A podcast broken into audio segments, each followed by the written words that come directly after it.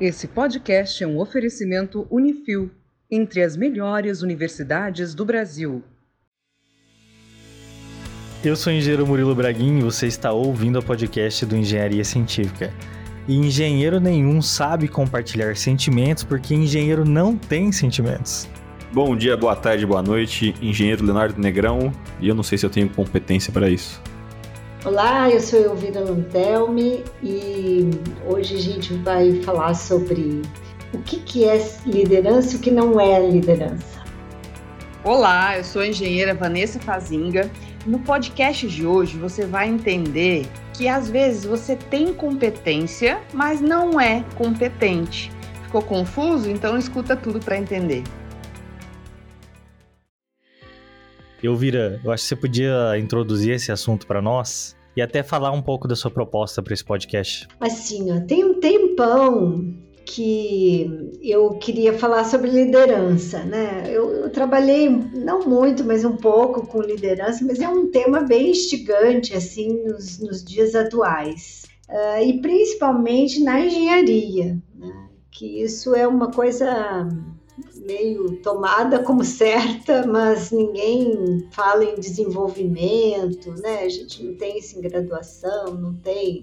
A gente supõe que vai dar certo. Né? Então eu queria muito falar sobre esse tema e talvez compartilhar um pouco do que eu sei. Acho que a primeira coisa que a gente podia colocar aqui é por que é importante a gente trazer esse tema à tona. Eu estou de orelha aqui. Estou aqui para aprender no podcast hoje. Você tá de incompetente hoje, né? Tô igual você, Léo. Por que, que esse tema é importante? Primeiro, porque a gente está vivendo um mundo de muitas mudanças, né? mudanças que estão acontecendo muito rápido. E nessa complexidade, a gente sente falta de líderes. Né? A gente, eu escuto essa reclamação toda hora, né? Onde que estão as lideranças? Na hora de fazer, todo mundo desaparece. Na hora de falar, todo mundo está aí. Mas na hora de fazer acontecer, onde estão as pessoas? Né? E a gente tem visto em vários contextos, assim, a falta desses, desses líderes. Muita gente jovem, assim, assumindo uma postura, às vezes, muito passiva diante das coisas. Então, por isso que eu acho que esse tema da liderança, ele se tornou importante. Além do que a gente tem ouvido, eu tenho percebido isso, muito mais notícias e cursos e, enfim, sobre liderança. Então parece que está todo mundo meio ligado no tema. Eu acho que eu ouço muito dos alunos em, em, em prestes a formar, né? Então, alunos de quinto ano, por exemplo, que já estão fazendo estágio, eles sempre relatam que sabem às vezes o conceito da coisa, lembra que teve tal assunto é, nas aulas e tal, mas a hora que a situação real se apresenta diante dele, lá dentro do escritório, lá dentro da obra, aquele conhecimento parece que não é o suficiente, porque né, ele não sabe reagir, ele não sabe se comportar né, diante do evento. Então, se isso tem sido uma percepção de quem está prestes a entrar no mercado, acho que é o, o momento ideal para trazer esse tipo de conversa. Quando a gente se forma engenheiro, a gente é jogado imediatamente numa posição de liderança já. E a gente não é preparado para isso. Dias atrás aí, e a gente fez uma oficina lá dentro do Constru Hub, onde eu trabalho, sobre iniciativa e liderança. Foi muito legal. Com o Fábio Ban, inclusive, ele já fez podcast aqui com a gente sobre a Sociedade 5.0 e vai fazer um podcast aqui justamente nesse tema, iniciativa e liderança, porque uma coisa ela não acontece sem a outra, né? Então, igual o Vira falou, né? Então, às vezes as pessoas estão muito passivas e se espera de um líder que ele tenha iniciativa para correr atrás de alguma coisa, para, sei lá, puxar algum assunto, para trazer a responsabilidade para si, né?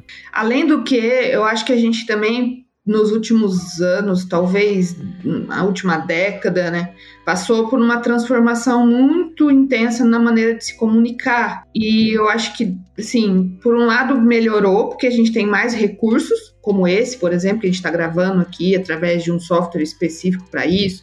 Aí tem áudio no WhatsApp, tem videochamada, tem Zoom, tem Meet, mas o falar ficou destreinado. Então, o líder ele tem que ter a habilidade na comunicação e isso ficou um pouco mais em desuso, assim, uma comunicação clara, que não é agressiva. A gente não está treinando mais isso muito bem no meu, no meu modo de entender, né? É porque eu recebo e-mails que não dá para entender. Eu recebo áudio que a pessoa não consegue explicar o que ela quer. Então eu percebo isso, sabe? Não dá pra entender a mensagem do WhatsApp do que, que a pessoa quer, né? Eu acho que a gente já, já falou disso já, Murilo. Já. Que, tipo, a, o mundo tecnológico tá evoluindo bastante, parece que a comunicação é muito mais fácil, né? Só que ao mesmo tempo parece que tá mais difícil. A gente tem um milhão de canais, de meios e de formas, mas parece que a gente é, se comunica muito mais difícil de, assim, de ser entendido e, e de passar o que você quer comunicar mesmo, né? É tudo é mais opções e menos eficiência né, nessa comunicação.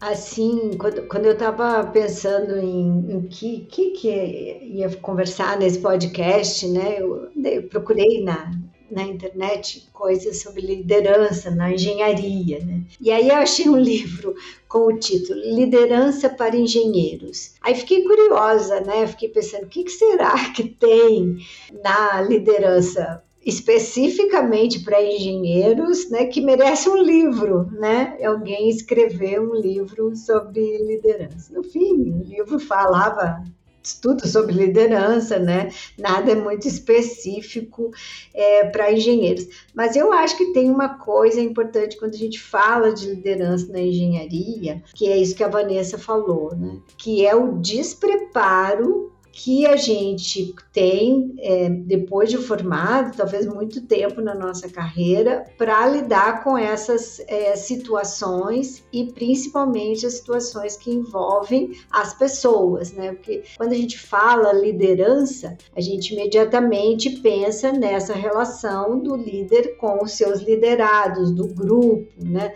Dos outros que precisam ser liderados. Então não, não dá para desconectar uma coisa com a outra. E aí vem toda uma discussão sobre como formar líderes, né? Que eu acho que é bem onde que eu, que eu quero chegar, assim, para a gente conversar sobre como formar líderes. Essa é a minha pergunta, né? Como formar líderes? Porque tem muita gente que tem muita gente que acredita que é uma coisa que a pessoa nasce com isso. Né? Exato. Que, nossa, é. a pessoa nasceu com esse dom de ser o líder, foi iluminado. Mas será que é só isso mesmo? Será que outras pessoas podem alcançar esse patamar aí? E eu digo mais também, Léo, uma coisa. Às vezes a gente tenta se formar como líder se espelhando em outro. Porém, é difícil encontrar bons líderes por aí, né? E a gente que já passou por construtora, a gente sabe como é. Meio difícil encontrar alguém que fosse menos chefe, mais líder, mais parceiro ou mais contemporâneo, não sei, seja como for, né?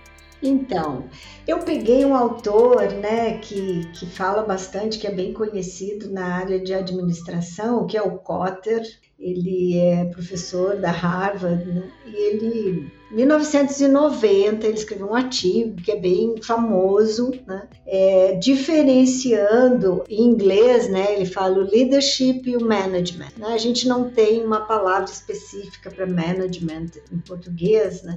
Então a gente mistura com o gestor, o gestor faz né, é, o management e a liderança. Né? Então ele foi o primeiro que separou essas duas coisas e, e ele disse assim: o gerente, né? o, o management né, tem uma uh, definição clássica do que faz o gestor, ele planeja, ele organiza, ele coordena, ele, ele controla, ele resolve problemas e ele toma decisões. Então essa é uma, uma definição clássica do que, que é o, o faz o gestor. E aí o Cotter, é, na época, disse assim, ok, essas habilidades são bem importantes, para a gente poder lidar com a complexidade. Mas para lidar com a mudança, a gente precisa de outras habilidades, que são, né? É, motivar pessoas, comunicar, inspirar, colaborar, direcionar, né? E aí ele vai falando em, em várias outras habilidades. Então ele divide né? E começa a falar disso lá em 1990, é, sobre essas duas é, grandes habilidades, grupos de habilidades que o gestor precisa ter. Aí a gente comecei a pensar sobre isso, como é que é para o engenheiro, aí o engenheiro civil, né?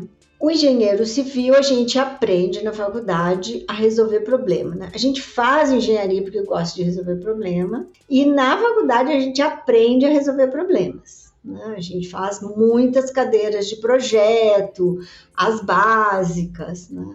mas a gente também falha na formação para o management, né? que é para ser gestor, planejar, controlar. Né? O nosso currículo ele, pelo menos o que eu vivi, né, e o que eu dou aula é um currículo focado em projeto. E aí tem uma áreazinha lá de construção, que tem lá umas duas, três cadeiras, com muita sorte, quatro, que falam de ferramentas de gestão, né? Conhecimentos e ferramentas de gestão. Então a gente já sai em desvantagem na primeiro grupo de habilidades.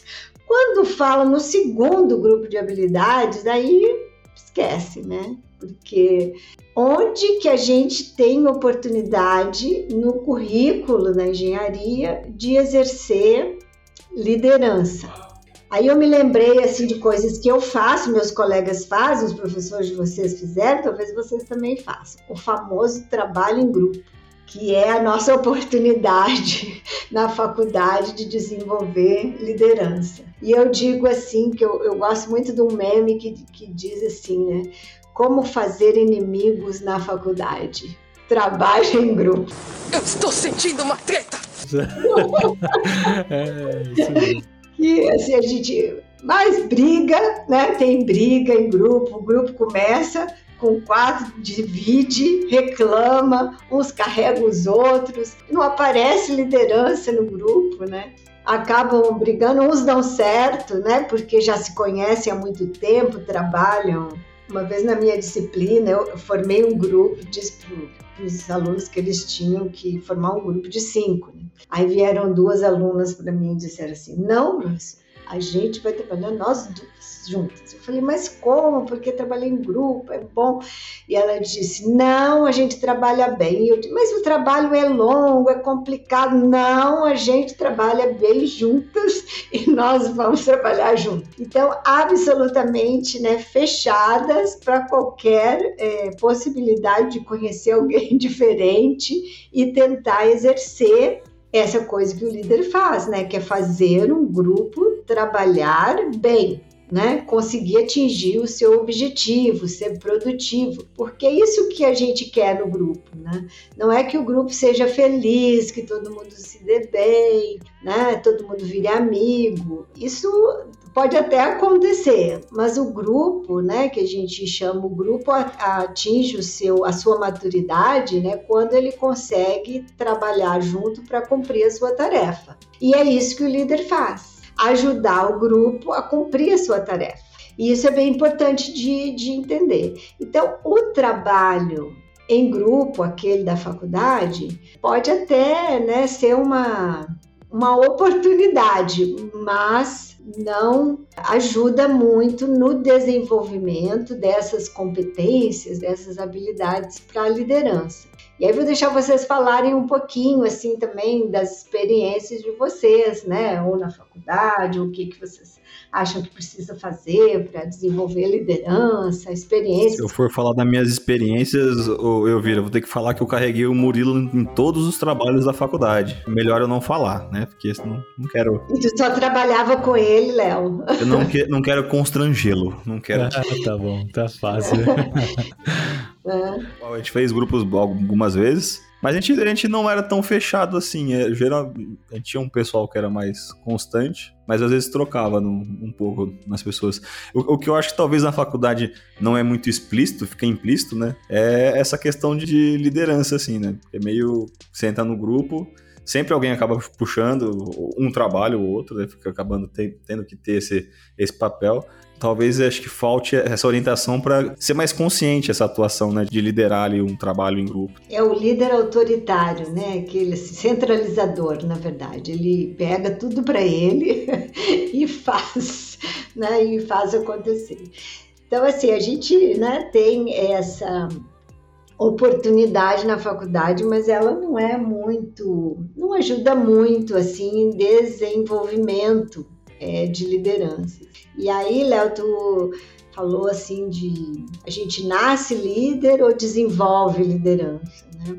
É, as duas coisas, né? Então, é, existem teorias que tentam estudar ali os traços, né? Várias pesquisas estudavam os traços de personalidade dos, dos líderes, né? Para saber como é que, que, que eles têm, né? Quais são as características, para ver se a gente identificava tipo assim, qual é o DNA do líder. E com o tempo, né, é, observando o comportamento das lideranças, né, se saiu dessa ideia de que você nasce com isso para entender como que você se comporta e a partir dessa observação do comportamento do líder poder ensinar, né, ou desenvolver outros líderes, né? O que que faz um líder? Então vamos tentar aprender com ele que é aquilo que tu falou, Murilo, né? A gente vai observar líderes, vamos buscar os líderes, vamos ver o que, que eles fazem, né, para a gente fazer igual. E é, tiveram vários estudos é, para tentar entender qual o comportamento e chegaram, né, a três coisas importantes, né? Primeiro, os comportamentos do líder, né? O que, que ele faz? Depois, entender que uh, se o contexto muda, o comportamento do líder também precisa mudar. Dependendo de, de qual é o grupo, onde que esse grupo está, ele vai ter que agir de uma forma ou de outra. E a segunda é quem são os liderados e qual o grau de autonomia que esses liderados é, possuem. Porque se eles forem muito dependentes, o líder vai ter que ser mais autoritário, mandar, Olha, você faz isso, você faz aquilo, você faz aquilo outro. Se as pessoas têm mais autonomia, eles podem criar um sentido e o grupo mesmo distribui as tarefas e faz o que, o que é necessário. Então, o comportamento do líder, né? Então, o líder, além de possuir uma boa comunicação, né? ele também tem que ler o contexto e conseguir compreender as outras pessoas para saber como agir né? Porque o que ele faz para um ajuda uma pessoa, não ajuda a outra. O líder, ele é um só, mas os liderados são diversos. Cada um recebe informações, elogios, motivações, críticas de uma forma diferente, né? Porque às vezes você vai ofender uma pessoa por falar de uma forma mais autoritária, coercitiva, né? Que você, você vai ali realmente com, com firmeza, né, pra cima de alguém, enquanto que talvez se você fizer isso com uma pessoa que não gosta disso, ela simplesmente vai deixar de te ouvir naquele momento, não vai fazer o que você quer, ou às vezes ela só concorda e não faz nada. É, e aí que a gente vê que é uma das habilidades mais importantes do líder, né? Que ele tem que saber ouvir, conseguir ter empatia com os outros, poder entender o que, que o outro precisa, né? Então, uh, sai muito da, da coisa de olhar para si, né? Para olhar para o outro e nem todo mundo tem essa habilidade desenvolvida e muita gente nem quer desenvolver. Tem uma questão assim, é, quando a gente fala em desenvolvimento de comportamento, que é você querer. Não adianta assim botar um monte de gente numa sala, né, e dizer agora vamos desenvolver liderança, né, vamos trabalhar comportamento, né, isso acontece às vezes em empresa, ah, contrata o consultor, né, e vamos vamos trabalhar comportamento. Nem todo mundo está preparado para isso ou deseja isso, porque trabalhar comportamento, que é a questão da liderança, exige que você receba feedback. Você tem que ter alguém olhando para você, né? E te dizendo, olha, isso eu não gostei, isso foi bom, isso gerou tal coisa, né? Quem sabe se você tentasse de outra forma, porque aí você consegue ir é, medindo o seu comportamento de alguma forma e vendo uh, como agir. Mas você tem que estar disposto a isso para poder desenvolver uma liderança. Então, dá para desenvolver Dá. Hoje, se vocês olharem aí, tem N programas é, de desenvolvimento de liderança, MBAs, cursos, laboratórios vivenciais, né? Tem muita coisa, muitas metodologias, né? Que geralmente começam assim com a avaliação do teu perfil. Só disso aí tu já pensa, desenvolver liderança, preciso me conhecer é a primeira coisa. Qualquer comportamento que a gente queira mudar, né? Que acha, não, eu, eu quero ser um líder melhor, ou qualquer coisa que a gente queira ser melhor, tem que se autoconhecer, né? Saber onde você está. E para você saber como você é como líder, tu tem que ouvir as pessoas que você tenta liderar. Os seus, o seu grupo lá. Sim, exatamente. Receber o tal do feedback, né? Eu ouvir só uma, uma pergunta. Existem muitos cursos, é, pessoas, especialistas e tudo mais, para essa parte voltada para liderança. Mas para a pessoa se tornar um líder, você diria que é mais importante a pessoa mesmo ter essa, esse autoconhecimento do que, do que o, um próprio curso, gastar muito caro num curso. Talvez a pessoa lendo sobre o assunto, ela consiga, é, dependendo da, da, da, postura, do, sei lá, do autoconhecimento, ela consiga desenvolver melhor do que uma pessoa que faça um curso super caro, por exemplo. É, a, a, gente diz assim, né? Eu, eu gosto muito de, um, de uma ideia de competência que, que é assim, a competência ela só existe na ação. Ou seja, você só, de, só demonstra competência quando você tenta lidar com uma determinada situação e aí você descobre se você tem competência ou não. Então, ela diz, eh, os franceses usam muito isso. A competência não pré-existe a ação. O que a gente tem são recursos. Então, a gente tem conhecimento, a gente é, desenvolver algumas habilidades, a gente traz algumas atitudes, algumas visões de mundo, né? Então a gente tem uma bagagem, uma malinha. Mas quando chega ali na situação, né, igual a Vanessa falou, os alunos eh, saem da faculdade com uma mala bem cheia de coisas, às vezes uns mais, uns menos, né? Mas é quando eu chego ali na, na situação que se apresenta, eu tenho que abrir a mala e escolher, bom, de tudo aquilo que, que eu tenho, o que, que é o melhor para essa situação. Então, recurso sempre é importante. É importante ler, fazer, sei lá, uma especialização sobre liderança. Tudo é importante. Né? Desenvolver minha capacidade de comunicação. Tem hoje muitos cursos das chamadas soft skills, né? Comunicação não violenta, é, comunicação, né? tem, tem várias dessas coisas. Então, eu encho a minha bagagem.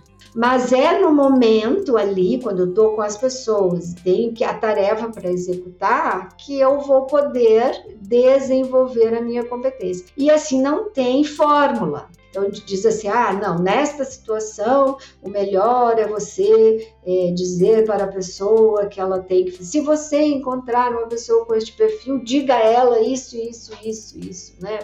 Você pode até tentar, mas provavelmente não, não vai funcionar. Esse desenvolvimento é um desenvolvimento que requer é, autoavaliação, né?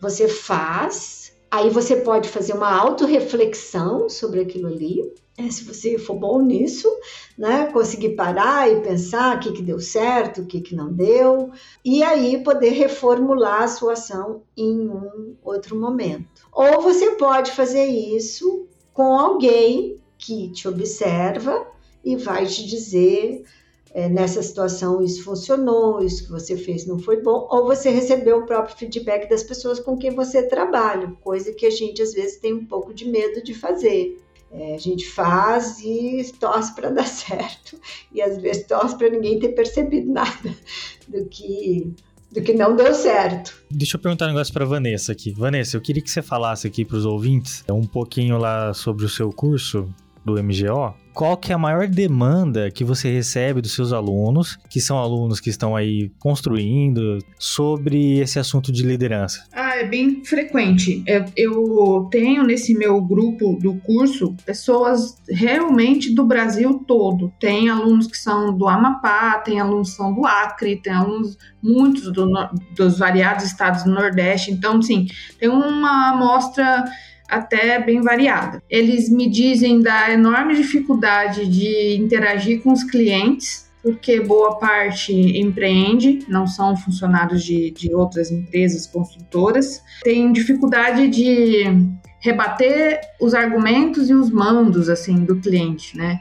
Por exemplo, o cliente fala que, ah, não, mas tá muito caro isso, eu não quero pagar. E aí a pessoa geralmente cede. Ou, ah, a mão de obra aqui vai ser tudo informal, porque é assim funciona aqui na região. E aí esse engenheiro cede. Então ele sente que não consegue exercer a sua opinião. Ele, ele sabe que não pode trabalhar com mão de obra informal, ele sabe o que deve fazer ali na obra do cliente, mas se o cliente fala não quero, não vou pagar e a mão de obra é isso, a pessoa se perde e não consegue manter a sua opinião, a sua postura.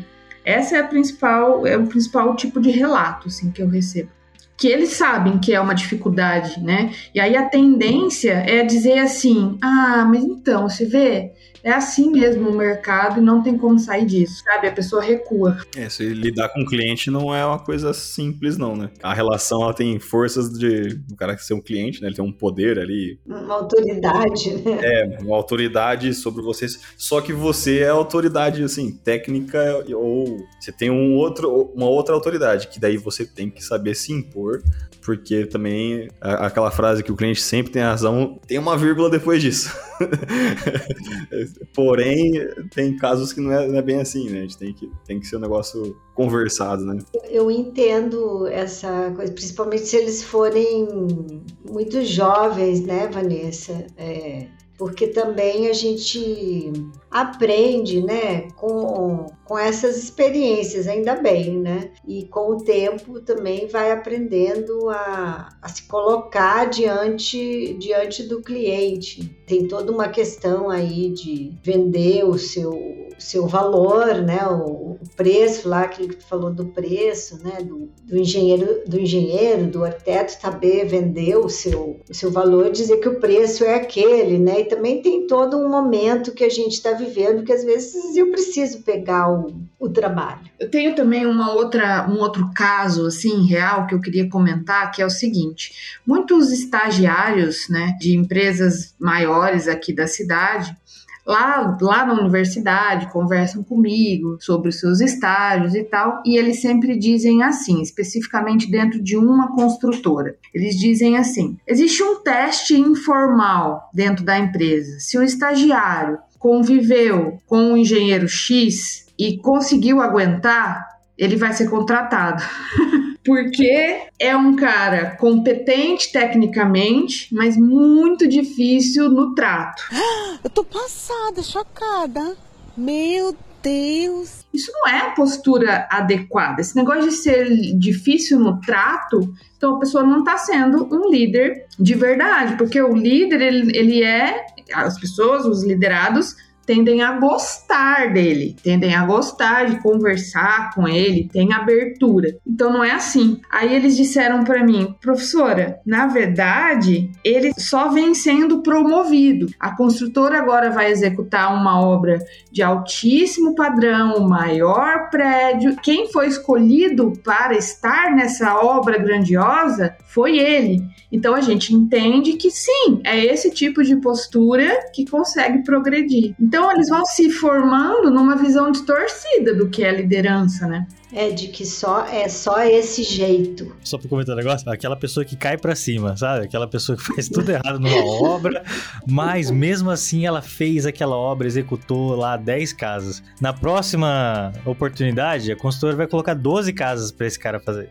Né? E na outra, um prédio. E aí por aí vai. O cara vai caindo para cima.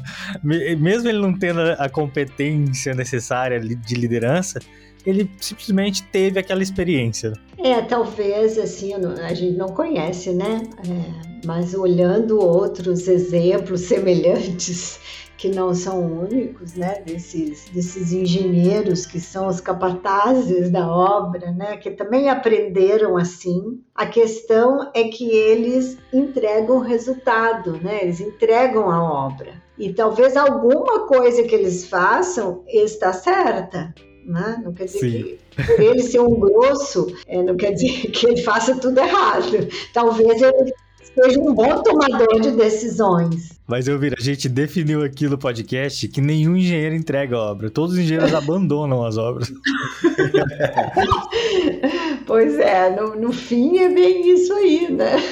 No fim todo mundo entrega a obra, porque é muita, é, mesmo na loucura, né? Sempre dá certo no final, né? Depois é que vem os problemas. Mas eu acho que tem isso é, muito, né? Que aqueles dois papéis ali que eu falei são, são importantes isso, né? E eu já convivi muito com engenheiros assim. São ótimos resolvedores de problemas. Eles resolvem, se parece uma encrenca na obra e eles daqui a pouco eles dizem faz isso, faz assim, faz aquilo outro e dá certo. Então, eles são ótimos tomadores de decisão. Mas no trato com as pessoas, às vezes eles precisam de outros, né? Às vezes tem um mestre lá que conversa com a mão de obra, às vezes tem alguém que, por ele ser muito bom naquilo que ele faz, de alguma forma complementa, né? O que ele não faz bem. Né? Talvez seja o próprio estagiário esse aí que consegue passar pelo engenheiro. Né? Então ele filtra,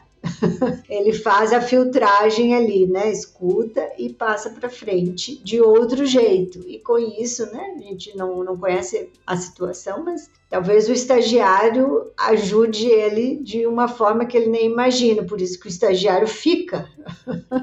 é, passa pela prova de fogo ali. E talvez seja difícil encontrar essas duas habilidades né, em uma única pessoa, principalmente na engenharia civil, que a gente desenvolve é, isso com base no que vocês falaram, observando outras pessoas. E aí esse estagiário aí vai dizer, não, eu também tenho que ser grosso, falar alto, bater as botinas, né? É assim que eu vou conseguir as coisas. Pode ser que dê certo, pode ser que não, né? Num outro contexto, numa outra experiência, pode ser que não dê certo esse, esse tipo de comportamento. Vou fazer uma pergunta e aí, gente, se for polêmico e vocês quiserem cortar depois. Adoro, adoro. Bomba! Vamos mudar a música de fundo aqui agora. Mas assim, você acha que a visão que o líder tem dos seus liderados afeta? Porque eu acho nada comprovado, é um achismo mesmo, baseado nas conversas que eu tenho é que os engenheiros acham que suas equipes de obra são: ah, não adianta nem falar que ele não vai entender. Não, não adianta nem falar que ele não está interessado, porque ele não é comprometido, porque ele não tem a qualificação necessária. Então, ele não toma várias atitudes porque ele acha que seus liderados não estão preparados, ou não querem, ou não sabem. É perfeito, eu concordo total. A visão que eu tenho do outro, né, e talvez um preconceito de como que é o outro, influencia totalmente como eu vou agir com a pessoa e como o engenheiro, o líder, vai é, agir com, com as pessoas. Por isso que a gente diz que uma das principais é, habilidades do líder é a empatia. Ele tem que ter um tempo para ele conhecer a sua equipe, para ele ouvir, conhecer as pessoas, saber o que, que elas pensam, quem são essas pessoas, né? Porque aí talvez ele possa acertar melhor como lidar com elas. Eu tenho até um caso que eu trabalhei numa abordagem que chama aprendizagem pela ação, que um dos, dos gestores, né, até hoje a gente brinca com isso, o problema dele é, era exatamente esse. Ele achava que a equipe dele não era comprometida, que a equipe dele não estava entendendo nada, mas ele nunca parou para perguntar ele assumiu isso a partir do que ele viu e ele tratava a equipe desse jeito. E nesse trabalho que ele, a tarefa dele era ouvir. E foi uma das coisas que até hoje ele fala assim que ele aprendeu que ele precisa ouvir as pessoas. É, porque eu concordo total, não acho nada polêmico, né? É, a nossa capacidade de ouvir é muito, muito baixa. Eu sinto também as pessoas assim que, que eu interajo aí no Instagram, né, elas têm um certo medo, porque hoje em dia a gente fala que, que a gente tem que ter esse comportamento menos agressivo, a gente tem que dar espaço para o diálogo. Eles sentem assim: nossa, eu não posso fazer isso, senão eles vão folgar em cima de mim. E pode ser que aconteça, né? Mas tu não experimentar, não vai saber, não vai saber. E aí, e assim, no, na relação com o outro, só tem um jeito da gente saber o que, que vai dar certo ou não, fazendo. De antemão não dá para saber. Pode até ter algumas hipóteses, né? Vou, ah, com fulano eu vou agir dessa forma, né? né? Eu, eu acho assim que esse medo é, é natural, né? De, mas só tem um jeito de saber, né? Experimentando. E é difícil mesmo entender, porque eu, eu para mim, individualmente, assim, né? Eu sempre me considerei uma pessoa tímida. E eu lembro até hoje de no primeiro ano da faculdade, o primeiro seminário que teve que fazer, que foi uma apresentação diante da sala, e ali era todo mundo, meus colegas, né? Foi muito difícil para mim. Então eu nunca imaginei que eu ia conseguir ter o meu trabalho diário como professora, porque se eu tinha, se eu morria de vergonha de falar diante dos meus colegas, como é que eu ia dar aula? Cada hora numa turma diferente, falando em público, né? Mas isso eu consegui desenvolver. E depois eu dei um passo a mais, que foi desenvolver o falar na internet, que é uma exposição muito maior. Então eu acho que ah, realmente eu preciso testar se eu, se eu consigo me comportar bem naquela demanda, né, naquele contexto. E aos poucos eu vou ajustando aquilo que eu percebo que tá funcionando muito bem. Eu vejo que assim, acho que o mais importante disso tudo é a pessoa tem que ter um, uma humildade de querer, sabe, se conhecer, ouvir os outros, né? Que nem, que nem a Elvira falou. Você tem que ouvir os outros e não é só ouvir, porque quando você recebe um feedback, nem tudo vai ser coisas que são boas para você. Então você tem que ouvir coisas que às vezes machucam, que dói, só que você tem que falar assim, tá, o que, que eu posso tirar isso de, de bom para poder melhorar, né? Você tem que não só ouvir, mas tem que pegar e tirar alguma coisa. Só ter o feedback por ter o feedback, se você não fizer nada com aquilo que você ouviu, ou até com, é, se você não se fizer uma autoanálise, né? Tipo, ah, nossa, nesse caso aqui eu agi desse jeito, putz, não gostei do resultado, foi um resultado ruim. Acho que se não tivesse essa postura aí que é meio que de, de, de humildade consigo mesmo, né? Talvez acho que não serve para nada. Você não vai conseguir desenvolver liderança ou nada. É, a, a, outra coisa importante assim desses processos de, de desenvolvimento é que para que você possa, né, como, como você falou, Léo, ouvir o outro, né, ouvir o feedback às vezes ruim, é preciso se, que se desenvolva uma relação de confiança entre aqueles que estão participando do, do desenvolvimento. Então, algumas abordagens assim, de, que as pessoas buscam para desenvolver suas, seus comportamentos são os coaching, os mentoring, né? Essas são abordagens um a um em que é, você precisa confiar nessa pessoa que vai ser o seu coach, né? Precisa respeitar e confiar para você ouvir o que ele vai é, te falar e poder né, refletir, assimilar, né? Poder até contar para ele coisas que você faz, o que está passando lá na sua cabeça quando tu fez aquilo, como que você se sentiu, para que o, o desenvolvimento ocorra.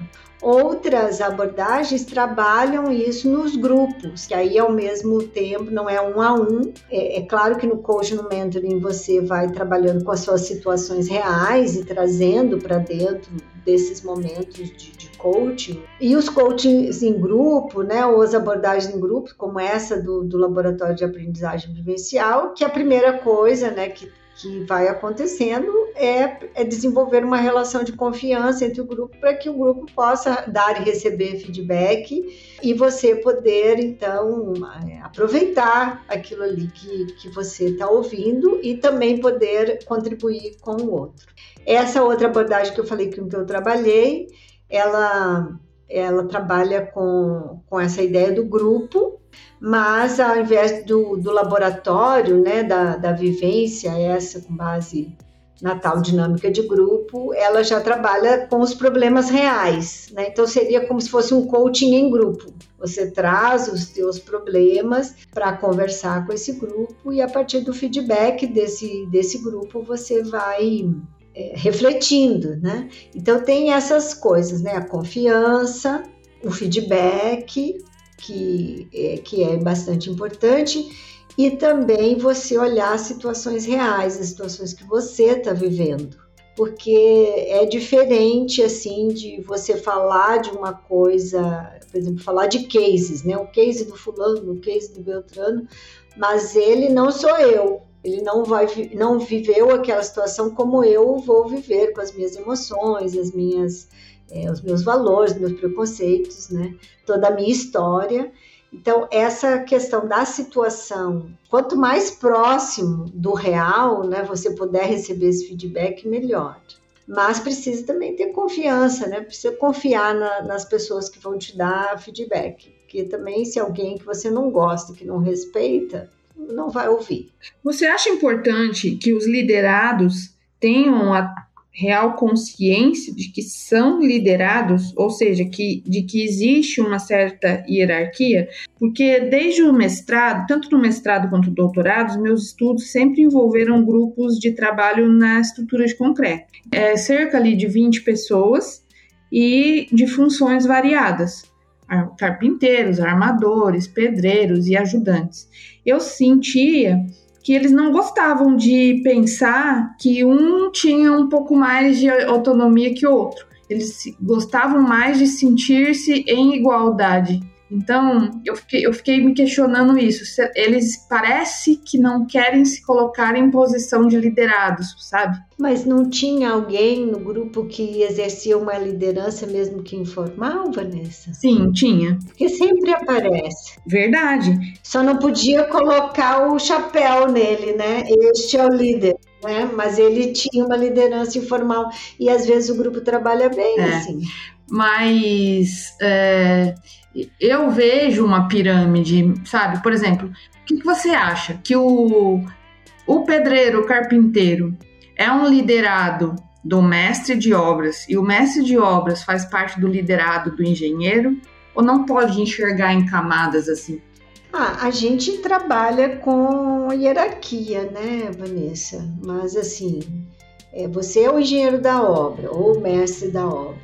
Agora, a liderança, você por, por ter o cargo, você é naturalmente a autoridade. Então, é, você pode mandar, desmandar, dar ordens. Mas, às vezes, acontece de ter as lideranças informais que, que aparecem. É, tô, tô lembrando o caso aí do, do engenheiro que tu falou, né? Às vezes, a liderança era o estagiário né? Ele era um líder informal, né, que filtrava as coisas e a equipe conseguia trabalhar e conversar com ele. É claro que quando você é dado o título, cabe a você exercer o papel de liderança, né? Mas se você não exercê-lo, alguém vai talvez assumir esse papel, porque o grupo vai tentar trabalhar ele vai tentar atingir a, a sua tarefa ou ele é, vai desistir. Né? Ele não vai conseguir. Na obra, eles têm uma tarefa muito clara, né? Tem que levantar uma forma, fazer um concreto, e aí eles vão, eles vão dar um jeito de conseguir fazer a tarefa. Aí pode ser com a liderança do mestre, e, e quando a liderança não aparece, alguém, alguém vai aparecer porque o grupo precisa de uma coordenação, ele precisa de, de uma ajuda. Principalmente quanto maior o grupo, ele vai precisar de uma ajuda. É, pode acontecer de grupos que trabalham tão bem juntos que eles conseguem, é, que tu não consegue ver quem é o líder mais. Mas de uma maneira geral, a gente consegue ver quem é que está puxando ali a equipe. É uma coisa que eu percebi né, nas minhas vivências é que, apesar das hierarquias, às vezes os líderes são tematizados ou setoriais ou líderes de projetos específicos, sabe? Eu acredito que isso funcione bem. Lá na governança, pelo menos, a gente tem algumas castas de lideranças dessa forma, assim. Ah, um cuida da área de, de eventos, outro cuida da área de comunicação. Mesmo que exista um, um líder maior que tem uma hierarquia acima desse, sabe? Sim, um formal e um informal. É uma coisa mais descentralizada, assim. Porém, são pessoas que têm competência de puxar a responsabilidade para si. Sabe aquelas pessoas que falam, não, deixa que eu guio essa parte aqui do trabalho. É que tem uma certa autonomia, né? E sabem qual é a sua tarefa e vão fazer, né? Vão, sabem o objetivo que se quer atingir e vão fazer algo para colaborar. E aí o papel do líder se torna mais difuso, talvez. Então, e até na obra a gente tem algumas, apesar de ter figura do mestre, é, do encarregado, a gente tem lideranças que são posição mais baixa. Aquela pessoa que sabe muito sobre organização, às vezes ela não, não segue a sequência lógica de raciocínio de pedreiro, servente, meio oficial, esse tipo de coisa. É verdade. Mas com relação à presença, né, do líder, como você falou, se ele não está presente, acaba despontando alguma outra pessoa que coordena. Mas será, será que é importante, no caso, pensando especificamente no engenheiro de obras? Porque às vezes eu tenho a sensação, vamos supor assim, ó, hora que o engenheiro sobe na laje, paralisa todo mundo e fala, nossa alguma zebra aconteceu. Eu já presenciei isso. Ele nunca vem aqui. Quando ele vem é porque tem alguma coisa errada. Não seria, né, uma, uma, uma situação adequada, né? É, assim, ó, tem, tem uma coisa chamada autoridade, né? Que aí o, o engenheiro é a autoridade. E, e, na psicologia eles dizem, né, que diante da figura de autoridade, a gente tende a repetir nossos comportamentos mais primários. A, a, repetir os comportamentos que a gente teve diante de figuras de liderança na nossa vida os pais, os professores, um pastor da igreja. Então, essa coisa de que a autoridade sobe na laje, o assunto mudou ou o assunto acabou e vamos trabalhar, é alguma coisa assim que remete talvez a vivências destas pessoas. É de que, pô, quando o engenheiro está na laje, a gente baixa a cabeça e trabalha, né? Não pode mais conversar, né? Porque a autoridade chegou. E todos nós fazemos isso, né? Chegou a autoridade, a gente às vezes muda o comportamento. Isso é uma, uma coisa é, meio primária, assim, do nosso comportamento em grupos, de, de repetir isso aí. Talvez, né? É, pode ser bom, pode ser ruim, cabe ao engenheiro né, trabalhar como que ele quer ser visto como autoridade. Às vezes ele gosta dessa sensação de que todo mundo ficou quieto, outros talvez, talvez não, né? Aí ele nesse desenvolvimento como líder, talvez possa aprender algumas formas de mudar esse comportamento, mas sem perder a autoridade, porque a autoridade é dele, né? Ele assina responsabilidade técnica, ele tem responsabilidades ali porque também se ele vê uma coisa errada, ele tem que pedir para mudar e as pessoas vão ter que fazer essa mudança. Então, ele precisa ter a autoridade, que é um pouquinho diferente de, de liderança. Ele pode chegar ali e dizer tem que mudar. A equipe pode dizer, quando ele vira as costas, vai lá e faz outra coisa. É, então, isso, isso é do comportamento, como, como os grupos se comportam a gente sempre está mais acostumado a pensar, eu acho, pensar de uma maneira individualista. E aí, é, passar a olhar para trabalho em grupo é um treino para mim. É, eu acho que para todo mundo, viu, Vanessa? Nunca é fácil trabalhar em grupo mesmo, desde a faculdade que a gente falou aqui, até na vida profissional, né? É muito difícil. É, eu, eu acho tão difícil. É bem complicado mesmo, com o Murilo. eu, eu, fiz uma, eu fiz uma formação, o Léo e o Léo é muito trouxa. eu, eu fiz uma formação que sempre me intrigou muito, sabe? Eu fiz uma formação da Sociedade Brasileira de Dinâmicas de Grupo, que a gente são dois anos de formação, assim, que tu faz essa, primeiro uma parte, um ano só de vivências, só vivência, não tem teoria nenhuma, né? E no segundo ano, então, a gente vai vendo as teorias dos psicólogos, sociólogos que estudaram o comportamento dos grupos. E esse da figura de autoridade é um clássico, assim, da, da dinâmica de grupo, né? Como é que as pessoas se comportam diante da figura de autoridade. Mas é que sempre alguém vai ter que meio que responder, né? Sobre algo.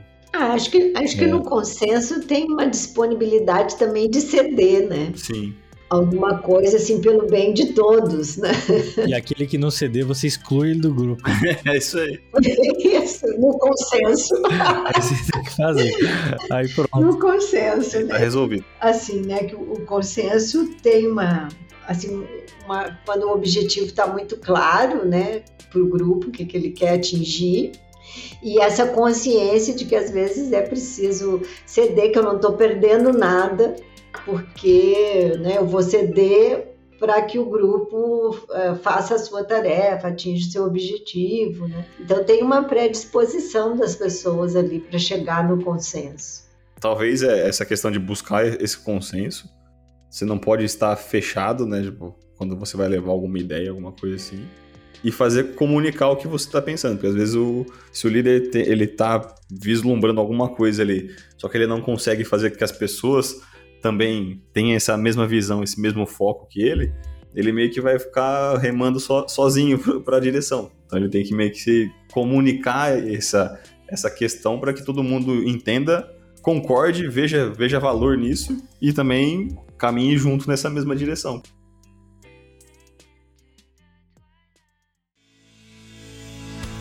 E você que é ouvinte aqui do Engenharia Científica, você que gosta do nosso conteúdo, você pode seguir a gente lá no nosso Instagram, engenharia.científica. Converse com a gente, mande sugestões de pauta, ou venha gravar conosco através da sua empresa ou mostrando a sua pesquisa acadêmica. Todos são bem-vindos no Engenharia Científica, um podcast para falar de engenharia com propriedade, bom humor e muita irreverência. Então é isso, pessoal. Muito obrigado e até a próxima. It ends here.